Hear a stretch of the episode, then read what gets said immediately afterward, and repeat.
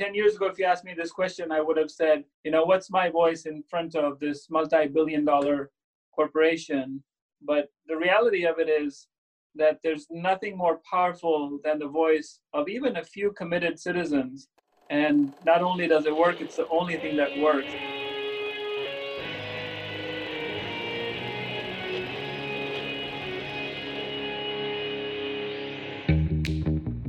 Welcome to Back to the Future podcast. My name is Victor Sadia, and I talk with brilliant minds and hearts of people who want to uproot and transform the current health and wellness paradigm. Good morning, good afternoon, good evening. Today we have Dr. Pankaj Vij.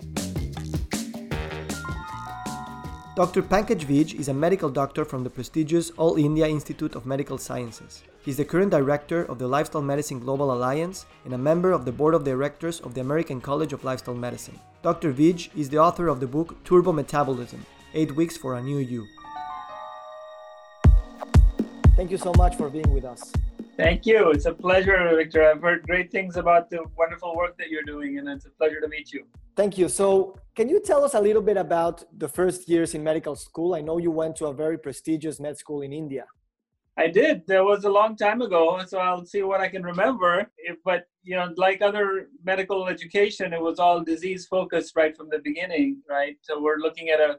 And when I look back, I think of it as very primitive because it was such a mechanistic model of just taking everything apart and looking at the parts and uh, assuming that the body is the sum of these parts.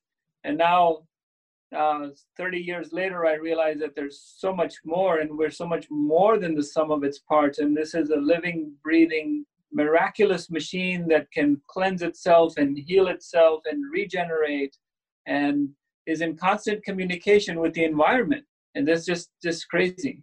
Where did you start seeing the mechanistic approach as an approach and not as truth? Well, I, I realized when I got into practice and it was well into practice. Uh, so not even through my residency training or probably the first decade of practice, it still hadn't clicked. But it was probably after 10 years of being in practice that it, it you know, it became evident that there's this whole living system, the biopsychosocial system that's in place. And it's not just that if you can fix this one broken part like in a computer or a car that the whole thing comes together again because again it's this dynamic interplay between the cells inside the body, but also the environment outside that has such an important role to play. Was there a specific episode in your clinical practice that really uh, frustrated you, or a bunch of them?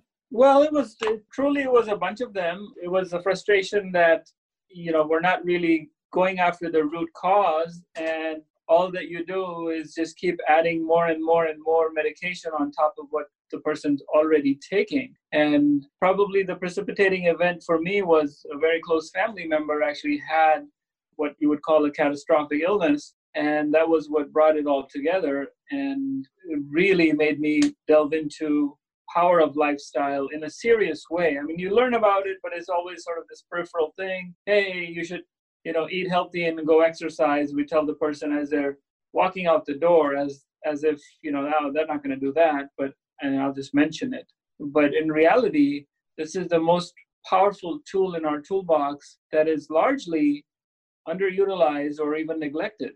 Before we go into that, I've heard you mention that it's really not our fault. It's not really a lack of willpower that people have to eat and behave the ways we socially behave. And it, there are other forces that are really driving behavior and structural inertia that's really behind everything. Could you talk about that? Well, it's so yeah, it's so much of it's you know we are a function of our environment, and there are people even in affluent countries that live in food deserts where you know you or I wouldn't even want to drive to those places because we would be scared, and yet a significant chunk of the population, even in affluent countries, lives in these places where they don't have access to fresh fruits or vegetables, don't have a place where they can safely exercise, don't have social support they don't even have a safe environment where they can walk outside and not worry about getting mugged or shot. And we're talking about affluent countries, not even talking about the rest of the world, the developing part of the world, places like, you know, large parts of Asia and South America and others where, you know, it's not their fault. It's just it became luck of the draw, right? Why were you born in in this part of the world and not that part of the world? Um, what, what about the industries that are really also part of the problem, I, would say? Uh, the food industry, the pharmaceutical industry. Absolutely. So, you know, and it's what's shameful is that we are subsidizing those very industries to provide, you know, junk food, fast food, factory farmed animals that are fed factory farmed crops like soybean and corn that are mass produced and then we eat those things that are called food and they're not truly they're not even food they're not even edible. But we're subsidizing people to get that food to eat it cheap and then they get sick. And now it's the society's problem to take care of all these people with metabolic diseases coming from eating foods that we subsidize them to eat. It's almost like we're encouraging them to do something and then they get hurt and it's our problem. So it's a double price that society is paying. Do you think that as physicians, we also have this responsibility not only to get involved in lifestyle medicine, but also talk about the structural forces and the government role in its potential um, uh, change? I think we do, and the more and more I, I'm realizing this. I mean, 10 years ago, if you asked me this question, I would have said, you know, what's my voice in front of this multi billion dollar corporation? But the reality of it is, that there's nothing more powerful than the voice of even a few committed citizens. And not only does it work, it's the only thing that works. I'm paraphrasing Margaret Mead. And you know, it's worked for getting people to wear seatbelts. It worked against getting the public to become aware of the dangers of smoking, which was probably, you know, getting people to quit smoking or decrease the number of people smoking is probably the biggest triumph in public health in the history of mankind. And if we can do that, if we all unite globally, we can have a voice that creates awareness that'll be much louder than the voice, even with corporations with deep pockets. How did you get to lifestyle medicine as a field? Yeah, so as I was saying, about 10 years ago is when I started having this realization. 10 years into practice was more than 10 years ago, actually, that this approach doesn't really work.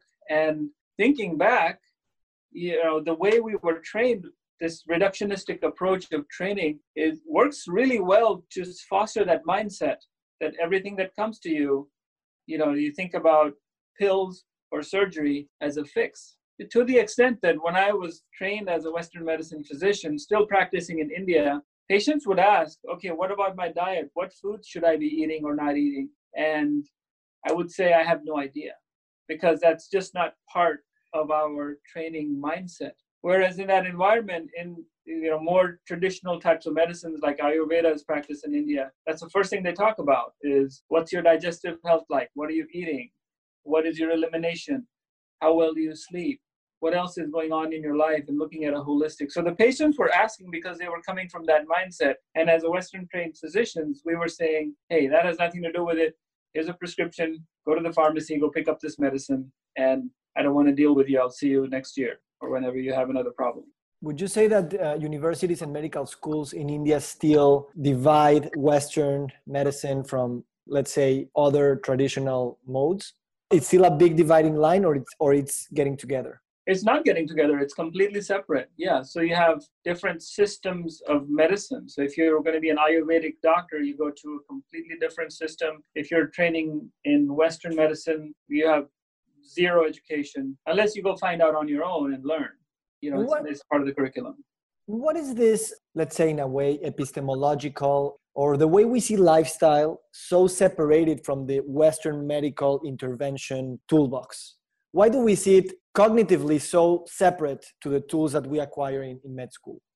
So again, it's the mindset. It's the reductionistic approach. It's the approach of looking at the body like a computer or a car or a watch. You're taking it apart, you can see the parts, you can remove one spring or one chip that's broken, and everything else is fine. And that's that approach just doesn't work. And now we're seeing that in the ma- in the face of a massive calamity, this you know epidemic of chronic diseases, which again wasn't that much of an emergency. And now with this pandemic, the COVID 19, where we're seeing that people with metabolic diseases, with type 2 diabetes, with high blood pressure, with obesity, with heart disease, are the ones that are much more likely to die. So this has become, all of a sudden, it's become front and center as an acute problem.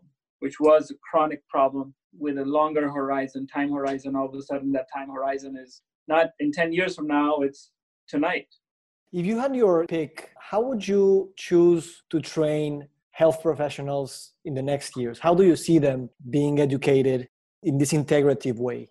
Yeah, so you said the word integrative absolutely so and it's happening already in in the us medical schools and even before training i think even in the selection process right we need to select people with that holistic mindset with an integrative mindset not the mindset of being a, an auto mechanic but the mindset of not being a cook that goes by a cookbook, but a chef that looks at the whole thing and a more creative way of coming up with a solution that is geared towards that individual in their situation in their circumstances. So even before training we need to we are starting to select people. Uh, for example in the united states the medical school admissions test was changed and they took out a lot of the hard science of physics and mathematics and they put in a lot more psychology and sociology and those sort of the softer skills that really help us understand the person and what's happening around them in a much more holistic way.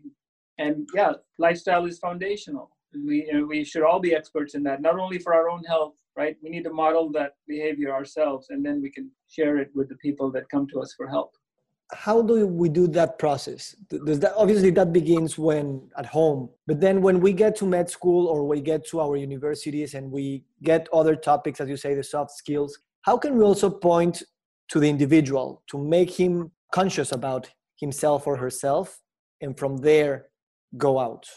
Well, I think I think one way to think about it would be to really role model that behavior, so to have a lot more self-awareness, right? I have children, younger generation people in my family, my son, my niece and nephew that are in medical school right now, and you know, seeing how they study and what their lifestyle is, it's not what they would want to promote in their own patients that they're trying to heal, right? They're staying up late, they're you know, caffeinating, they're eating junk food, they're doing all the things that they would tell their patient is bad for high blood pressure or diabetes. So let's start with yourself and really build a portfolio of, you know, healthy behaviors, health promoting behaviors for yourself. And then let's share that amongst, you know, people that are in training and that should be the way of life and that should be foundational so that when they see a patient the first thing shouldn't be let me pull out my prescription and write you a blood pressure medicine the first thing should be let's talk about what you ate over the last two weeks. How much exercise are you getting? How's your sleep? How are your relationships? Where do you live? Right? What kind of environment? What's on your mind? How much stress do you have? And it's all those things that if our patients see what we're doing, they're much more likely to be convinced to change. But we need, as Gandhi says, be the change you want to see in the world. Did that happen with you as you evolved your role as a physician? It absolutely did. Absolutely. Because I realized as I'm reading about many of these things, I wasn't practicing it myself. And so, and I was, and I, as I started to change, I found that I was much more confident and comfortable in talking about it. Right? There was, I think there was a study where they looked at if you have an Apple and a bicycle helmet on the doctor's desk, the patient is a lot more likely to accept their advice to exercise. Just, and they may not even be you know, using that bicycle helmet or eating that apple, but just having it there. So, and and there's also studies to show that if you're a runner, you're much more likely to recommend running. If you're a swimmer, you talk about swimming. If you're a vegan, you talk about veganism. You know, if you're a smoker and a drinker and you're 300 pounds, you're a you're unlikely to talk about those things, and b even if you do, nobody's going to listen because they'll think that you're you know not being honest with yourself. In Mexico, we have a general narrative that uh, chronic disease is really incurable and it's just a slow decline. But now we're seeing that reversal of these diseases is really possible and with simple interventions. Uh, how the discourse of reversibility of diseases has changed over the last 10, 15 years in the US? And how can we introduce this possibility in a bigger scale so that people, patients, doctors, institutions see reversal as a possibility? Yeah i mean some people are still not convinced right? Because again it's so ingrained in the thinking. Uh, and if you look at the even in the medical textbooks from a decade ago or even more recently we talk about these diseases chronic diseases as irreversible chronic progressive you know it's a one way street.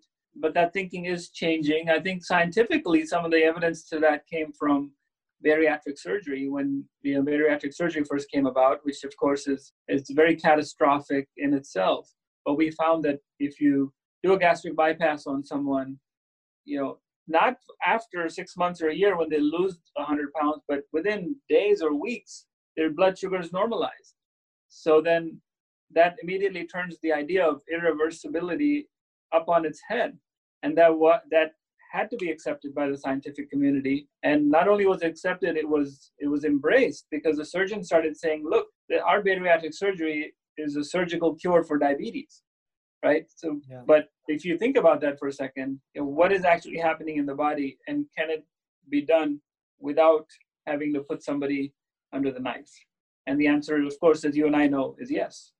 I guess that the challenge here is that for us, it's now really obvious to see things this way. But when we are thinking in the old paradigm, you know, the whole system outside of us and the whole thinking machine works in this reductionistic approach. How can we change the way we think? Not what we think, but the way we think. Well, what I'm finding in, in my world is that it's when you have even a few people, now we have more than a handful of people that have actually experienced this reversal, they become the spokespersons and they're going around talking about their transformation, their health transformation.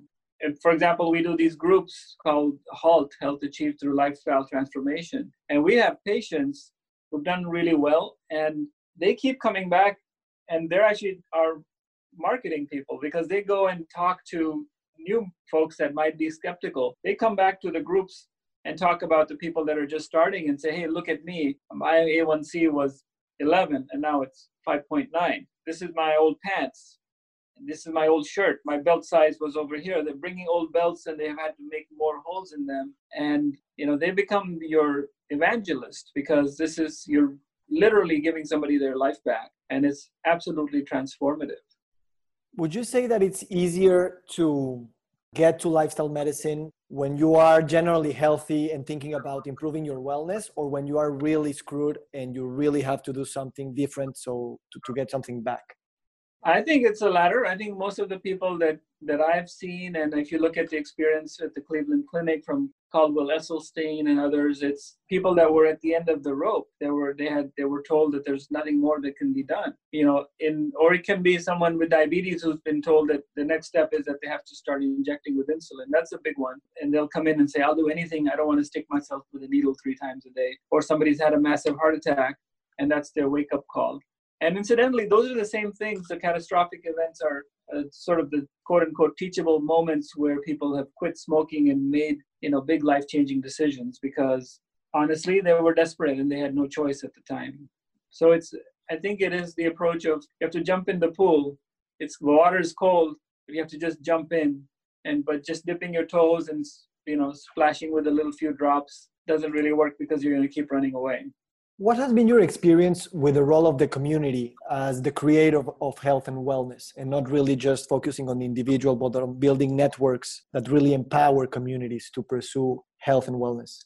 It is all about community. Again the you know the biopsychosocial model tells us that bio is just a big part of it. The psychosocial is all about your environment your community. I you know i love the work that the uh, blue zones foundation has done for example and they've shown that when you change the community when you give people access to the things that they should be having access to they get it. They, you know it doesn't matter you know if how well educated they are or how wealthy they are. If you provide an opportunity for people to do the right things, the majority of people, over 90% of people, will make that choice to go for a walk outside, to go to the farmer's market if they can have fresh fruits and vegetables available, to connect with one another, to help someone who's in need. Majority of people will do that all over the planet. And I think that's why we have survived as a species for so many millions of years, because in essence, we're all decent people wanting to do the right thing, or the vast majority of us are. What about the role of technology? Because for years we've seen enormous technological advances, and we know that there are many possibilities that technology will bring. But at the same time, we know that health and wellness It's not about having the latest gadget or the best micro camera or nanotechnology. How can we best think about how to use technology to empower us in this voyage? Well, I think it can go both ways, right? Technology is a tool, and I think uh, in a lot of ways you think about it like fire or the wheel, right? You can, when humans first discovered fire, it opened up tremendous vast number of things that you could do with fire. You could cook, it provides light. There's foods that were inedible that could be edible. And in a lot of ways, technology is like that. So used properly, you can connect with other people. You can get access to information that maybe was the purview of only a few selected folks. I mean, look at what's happening during this pandemic time. We're connecting, you know, from so far away. And you look at physical distancing versus social isolation. So one doesn't have to be socially isolated, even though we might be physically distanced. And this COVID 19 has provided a great example of that. You know, we can have access to, I mean, I do so much of my learning from, from podcasts and from YouTube videos and from, you know, remote ways of learning. And you can do a whole university course without even having to leave your apartment. So technology is amazingly empowering. At the same time, just like fire, if you misuse it or abuse it, you can get addicted to video games or addicted to you know watching you know Netflix binging and watching this you know uh, hours and hours of content without even getting up. But overall, I think technology is can provide a lot more power to the individual. Uh, it, it's very difficult to seclude people or keep them ignorant if they have something as simple as a smartphone because essentially you have in the palm of your hand access to the entire world's knowledge base if you just know how to figure out how to find it. If we are getting more knowledge about this, how do you see the role of corporations in the food industry, the pharma industry, the agro industry to you know there's no denying that things are changing. How they can evolve into this new way of thinking and really be part of the solution and not part of the problem. Do you see a possibility there? Absolutely. And I think it comes from the individual, it comes from the consumer, right? If the customer wants plant based milks, look at what's happening to the dairy industry, right? First, they were trying to fight it. Now, they're buying up these companies that own the plant-based milks, whether it's oat milk, almond milk, coconut milk. I don't know which, which what's more popular in Mexico, but once the consumer wants it, right? Once drinking water became popular, the big soda companies bought up the water side uh, bottling plants. So it's all about the consumer. The same thing going back to your question about physicians, right? If if the patient comes in and says, "I'm not looking for bariatric surgery. I'm not looking for you know the fanciest, newest insulin, doctor. I'm asking you, what can I do? If I were to you know 100% committed to do anything that you ask me to do, what should I do so that in six months from now, I'm in a better position and I, I can half my prescriptions. If the patient comes and says that, then the doctor or the provider or the corporation, whoever it is, has no choice except to figure out what it is that they can do to make this patient, this consumer, this client a happy customer so that they stay with me staying on the topic of corporations, how can corporations, and, and now I'm talking about corporations in general, be more effective in educating and empowering its own team, its own employees into this mindset? How do you see the importance of that role and how can they achieve it?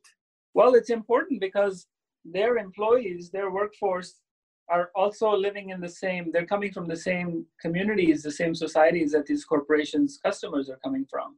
So if I'm a corporation and if I have half of my employees are overweight, obese, so with metabolic disease, I'm spending so much of my profit on just keeping them coming to work. So if I can take care of my employees and feed them the right food and give them the right information, not only is that good for my bottom line, but then I can pass on that same information or the same products to my customers so that I can keep them healthy enough if they're healthy, they're going to be my customer for long term.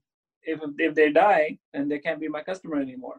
So it's actually a win-win situation for everyone. And there are corporations that are realizing that and starting wellness programs. And I saw this number somewhere where it's a 4x return on investment. So for every $1 I spend, I get a 4x return back from decreased sick call, from decreased absenteeism, and from increase in loyalty from my employees.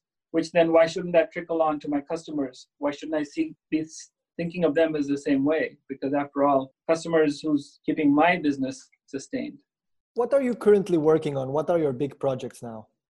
Well, I'm uh, working on my third book actually. I wrote Turbo Metabolism, which we spoke about, and then I was involved with a very neat project called Aftershock, where we wrote about the future of health and wellness. And this third book that I'm working on is actually a book for young doctors and medical students. And I think it's going to be very inspirational to give them examples and stories of you know some of the most uh, revolutionary advances in medicine and but a big chunk of that is going to be self-care because there's nothing selfish about self-care and if you take care of yourself your physical emotional your psychological and your spiritual health for yourself that emanates to everybody around you your friends your family your neighbors your patients and you can be that much more effective and i think that's very motivating because we are self-selected people who want to care for others and want to make the world a better place Absolutely. And at the same time, doctors are really in this dilemma where the system is really working in a certain way and they want to change it. And at some point, they have to make their own path. And probably they won't be the, you know, they won't be the most popular who's really criticizing what the status quo is. So a book like that really makes sense to empower and reach within so that we can then go out. Uh, and the other thing that I'm very excited about is the Lifestyle Medicine Global Alliance, where we're working with people like yourself to really bring up the lifestyle movement up globally.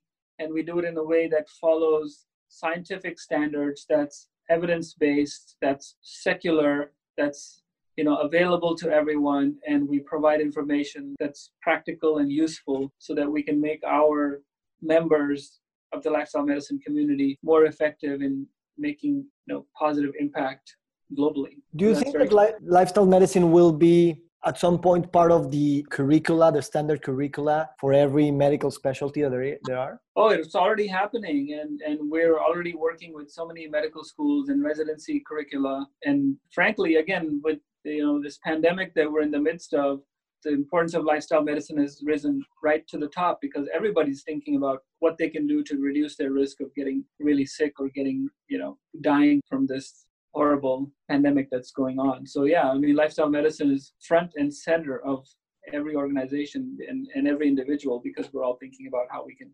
optimize our not only our lifespan but our health span as well. Can you share with us a little bit about your daily routine? My daily routine. well, it's changed a little bit right now because there's a lot of change around us and I'm working from home a lot more. But my daily routine ideally is to get up somewhere between 6:30 and 7. I do a meditation. Sometimes it's a short meditation, just 10 minutes on one of my favorite apps. There's quite a few. And then I sit outside and eat a breakfast, maybe with a cup of coffee, get dressed. I'm seeing patients for about eight or eight, nine hours a day. And then at the end of the day, I like to exercise, whether that's uh, riding my bicycle, uh, lifting some weights. Sometimes it's just going for a walk with my wife. We eat dinner, and then we definitely go for a stroll after dinner as well. I think that's really good to take care of the postprandial blood glucose rise, as well as to help sort of keep the gut moving and digest everything. And uh, I get home from that evening stroll. I try to play guitar. I try to practice my guitar for 15 or 20 minutes doesn't happen all the time. And then we try to get to bed by 10 so it's a it's a simple life but i think it's very fulfilling. If i can get all those things done it's a great day. At what time do you write? Writing uh, often happens on the weekends but uh, when i can dedicate some time but often i'll just get some idea here and there and i'm you know in between the busy day i might just get some stroke of you know some I won't say stroke of genius, but some stroke of creativity, and I'll jot something down. But usually it's on the weekend when I can dedicate a few hours at a time to read and write. And what about your responsibilities at the American College of Lifestyle Medicine and the Global Alliance?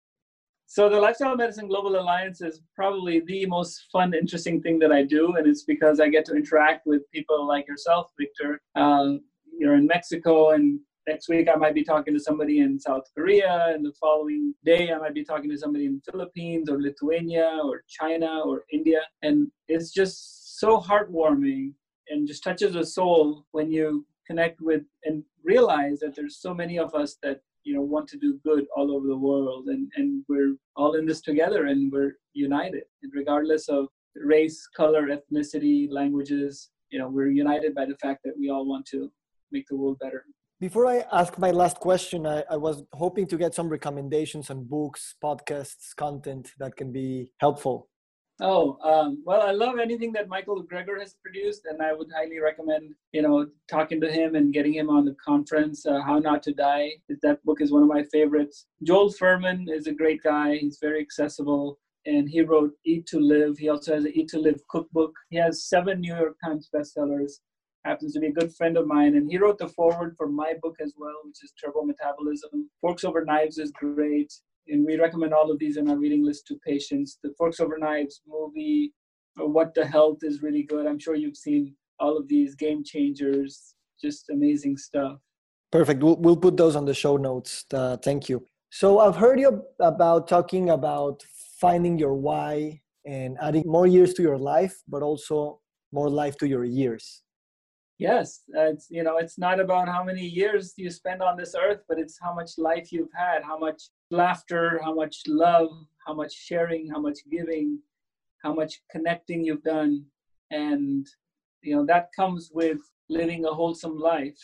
And you need to be physically emotionally mentally spiritually healthy to not only to be able to receive all the things good things that you can receive from others but also to give all that is that you have to give and to share. So, and that's where lifestyle medicine is so important. It's the foundation for adding years to life so that we can, you know, live a life of fulfillment and really generously share all that we have. Because it's at the end of it, it's about creating abundance and love and happiness for others. And the more you give, the more you get back. Is there something in your bucket list for the next 10 years? Well, I would love to at least go to Mount Everest Base Camp, if not more. That would certainly be on the bucket list. I would love to swim in the coral reef, coral reef. I would love to go parasailing in Acapulco, and I'd love to meet the Dalai Lama. So those are some of the things that, that immediately come to mind. This was not rehearsed at all. And yeah, I mean, but overall, I think life is really good. I've been very lucky. I've been very fortunate. And if I can keep things the way they are, uh, I, I would be very happy. Thank you so much, Dr. Vij. It has been a pleasure to talk to you and really get inspired. Thank you for your energy. Thank you for your this feeling of let's give it all, let's share, let's form community. It's really humbling and, and, and fun. Thank you so much. Thank you. It's a pleasure, and I love love to meet you in person very very soon. And thank you for all the great work that you're doing as well, Victor. Thank you. Have a great day.